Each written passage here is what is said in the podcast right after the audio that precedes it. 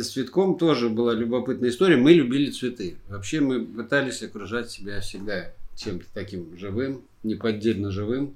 И э, у нас было несколько заходов с цветами. Значит, один, я помню, были такие цветы э, прекрасные, какие-то полуяпонские, полукитайские, какие-то полуаннемоны, полуфрези, которые мы все время, я помню, доставали горстями снег из холодильника, лед, и закладывали, потому что считалось почему-то, что они очень любят холодное такое все. И, ну, долго они у нас не протянули.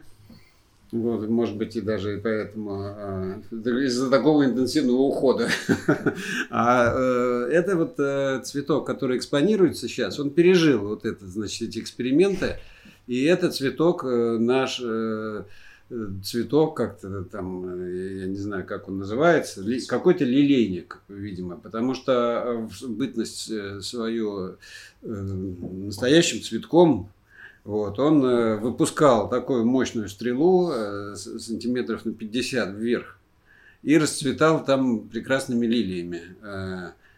Но постепенно как-то утратил эту способность и превратился и пошел и пошел на размножение. То есть он дал детей, потом еще внуков, и сейчас у нас целое несколько цветков вот таких собралось уже из семейства этого цветка. То есть он он пошел вширь.